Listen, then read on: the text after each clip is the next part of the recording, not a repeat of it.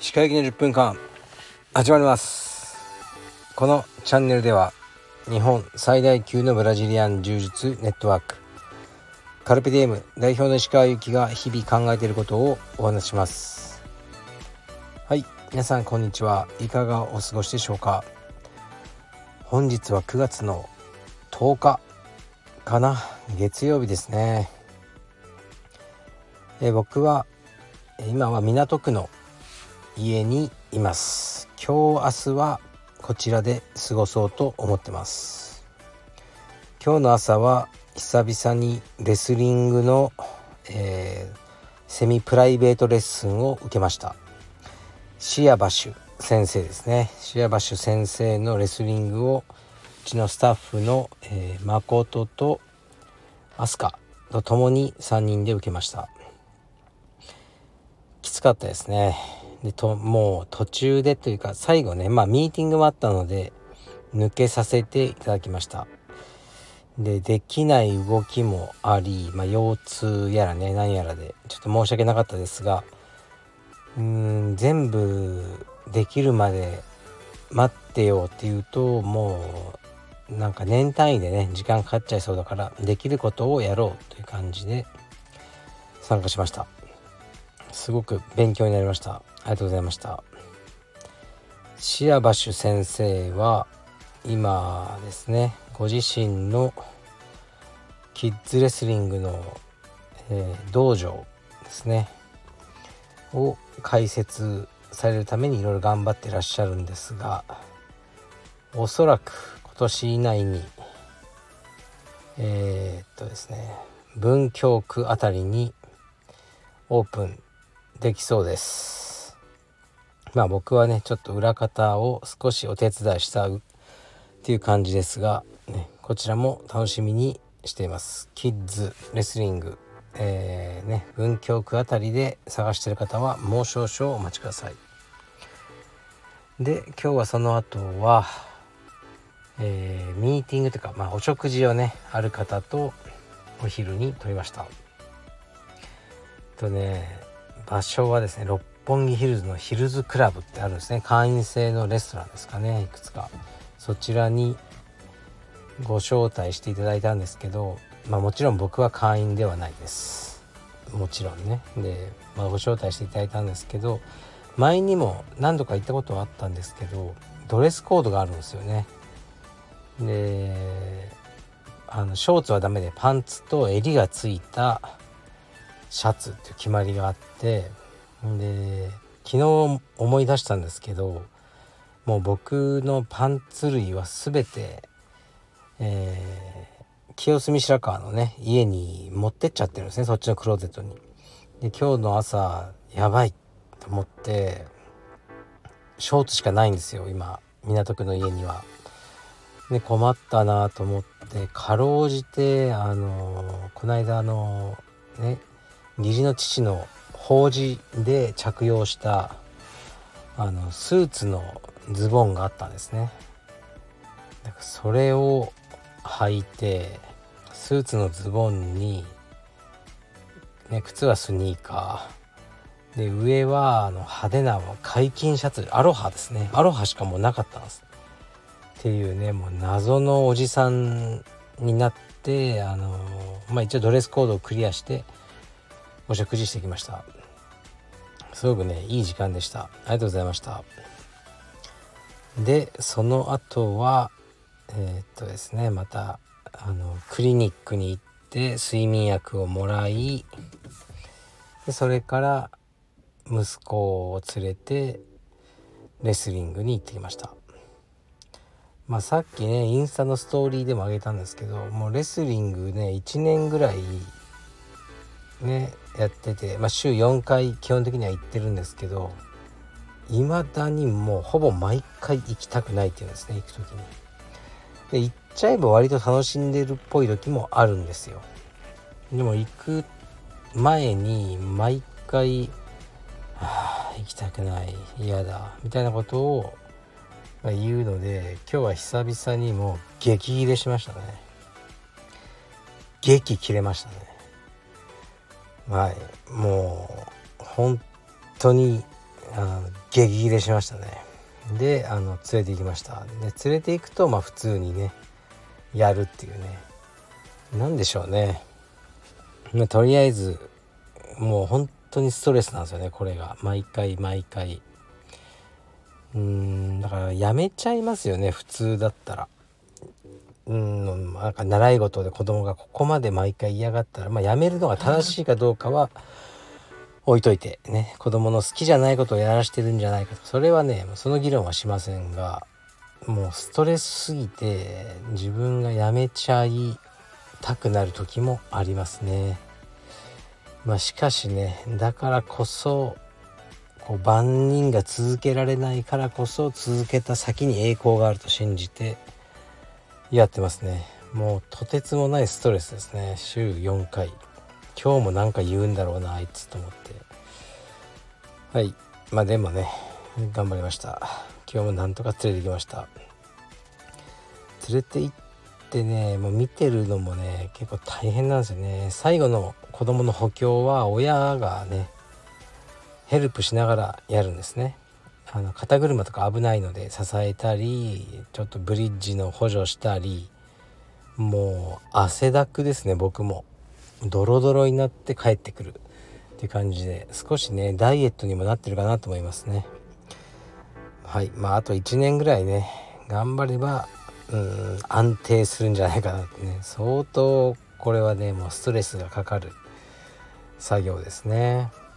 だからまあ青山道場は充実を教えてるけど、まあ、うちのそのレスリングクラブに比べるとうん、まあ、全員がライト層っていう風になっちゃうのかな、まあ、それがいいのかなと思うんですよね。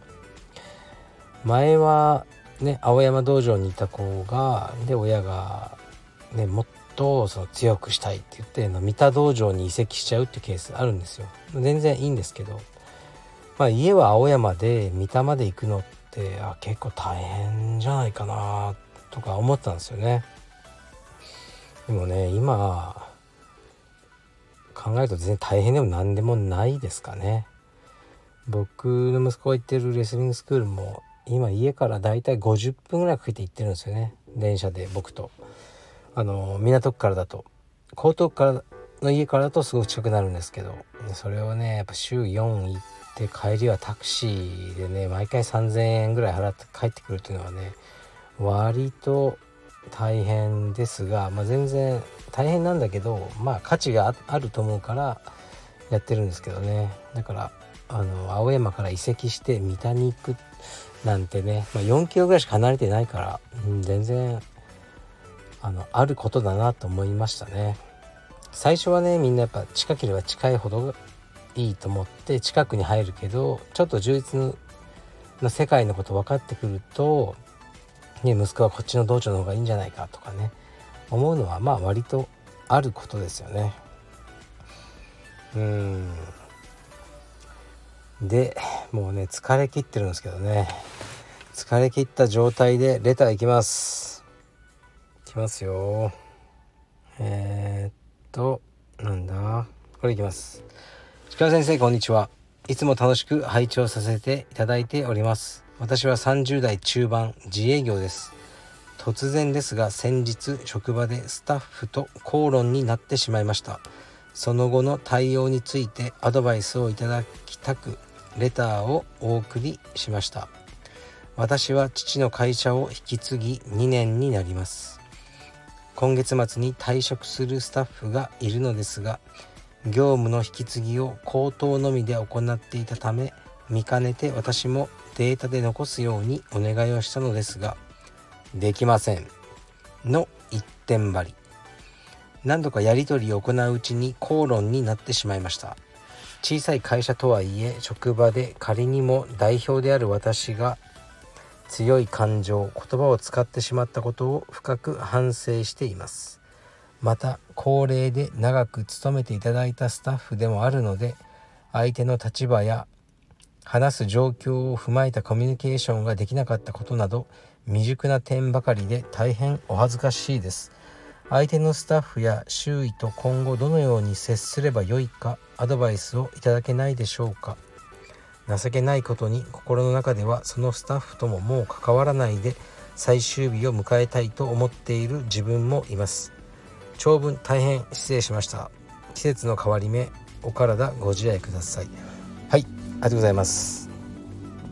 なるほど。まあ2代目社長2代目か3代目か分かんないけど、まあ、親から引き継いだってことですね。まあ、仮に2代目にしておきますね。そっちの方が話しやすいんで。で会社を、ね、親から引き継ぐっていうことは、まあ、ある意味超ラッキーですよね。会社のその、ね、親が作った会社を丸々もらえると。ねっていうことじゃないですか。ただ親子っていうことだけで。能力とか勤続年数とか全てを無視していきなり社長に就任する。それが2代目というものですよね。だからまあくっそラッキーなんですよね。僕みたいにね一から会社作った人間からすると羨ましい。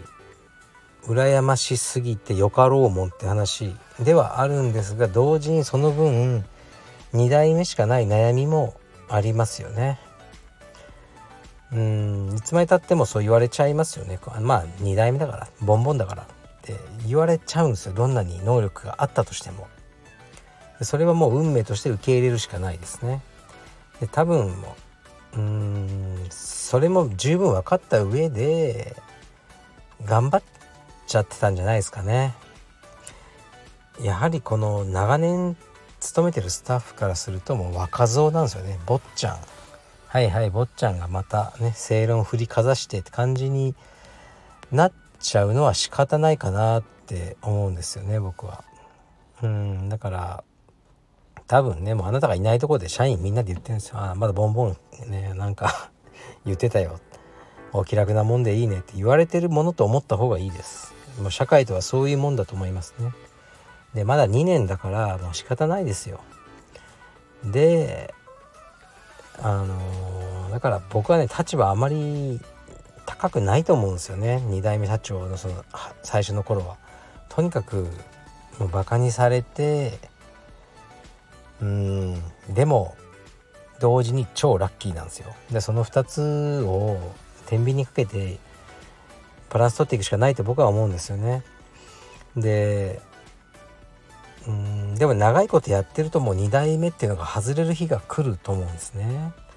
2代目俳優とかもね田村正和さんとかもね、まあ、堺正明さんとかねもうあそこまで行ったらもうもう2代目って忘れてるじゃないですか。実はそうなんだけどだからそういうふうにもう時間をかけて2代目っていう枕言葉が外れていくように、うん、頑張っていくしかないと思うんですよね。それまでは僕はね会社の年長者の方がねある意味正しいっていう空気は乱せないと思いますね。社長っていう冠自体にほとんど何の意味もないんですよね。うん。だからこのね口頭で引き継ぎずっとやっててそれでよかったってことなんですね。今まで何の問題もなかったっていうことだと思うんですよ。そしたらもうそこで争う必要ないと僕は思ってしまいますね。だから2代目若社長の立場はすごくね低いもんだというかみんなにもうバカにされる存在だと思って仕事をやり直す直すのはどうでしょうか。だからねかわいそうだと思いますよ。うん。なんかね運命でなっちゃったっていうかね。でうんだからまああんまりこう代表として社長としてってね頑張っても空回りするというかねまあ頑張ってんなっても言われちゃうだけなんですよ。まあだからね僕ね自分の息子に充実なくてレスリングをさせてるってちょっとあるんですね。これは話長くなるからしないですけど充実だと、うん、なんか良くないなって僕は思ったんです。僕にとっても息子にとっても。でねだから今僕が言ったことを世間は2代目こう見てるよっていうのをちょっと考えて行動するのをおすすめしますね。で情けないことに心の中ではそのスタッフともう関わらないで最終日を迎えたいと思っている自分はいます。これはダメですよ。こういう時にやっと2代目の看板を少し外すチャンスじゃないですか。ここで何事もなかったようにその長年いたスタッフを無言で送り出すのはやっぱまあね坊ちゃんはそういう感じだよねなっちゃいますよね。こここそね逆にそのチャンスって与えられないんですよ。これはチャンスですよ。しっかり向き合って「何々さんちょっとお話いいですか?」って言ってこの間こうねなったけどこのまま、ね、長年勤めていただいてね父の代からあの勤めていただいたスタッフとねこういう感じでね終わるのはもう僕は嫌ですっていうふうにあのしっかり話して最後のね花束開かないか分かんないけど贈り物してあのだってもうやめちゃうんだから 業務としては関わらないんだから最後ぐらいあのしっかりと今までの感謝の気持ちを伝えることが大事だと思いますね。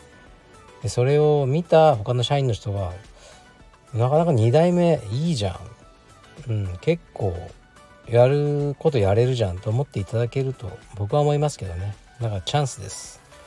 チャンスを生かしてください。いや真面目だ。真面目ですね。服部くんがいないとね真面目になっちゃいますね。服部くんと昨日の会でほんと1時間ぐらい話しましたけどすっごいくだらないことしか言ってなかったですよね。まあでもねまた週末はいつもの服部会で行こうかなと思いますね。服部くんのおかげかどうか再生時間が長いじゃないですかあれ。再生総再生時間が伸びているのかどうか。このスタンド F の収益もね地道に伸びてますね。今約3万円ぐらい月にあの支払われてますね。助かります。ありがとうございます。失礼します。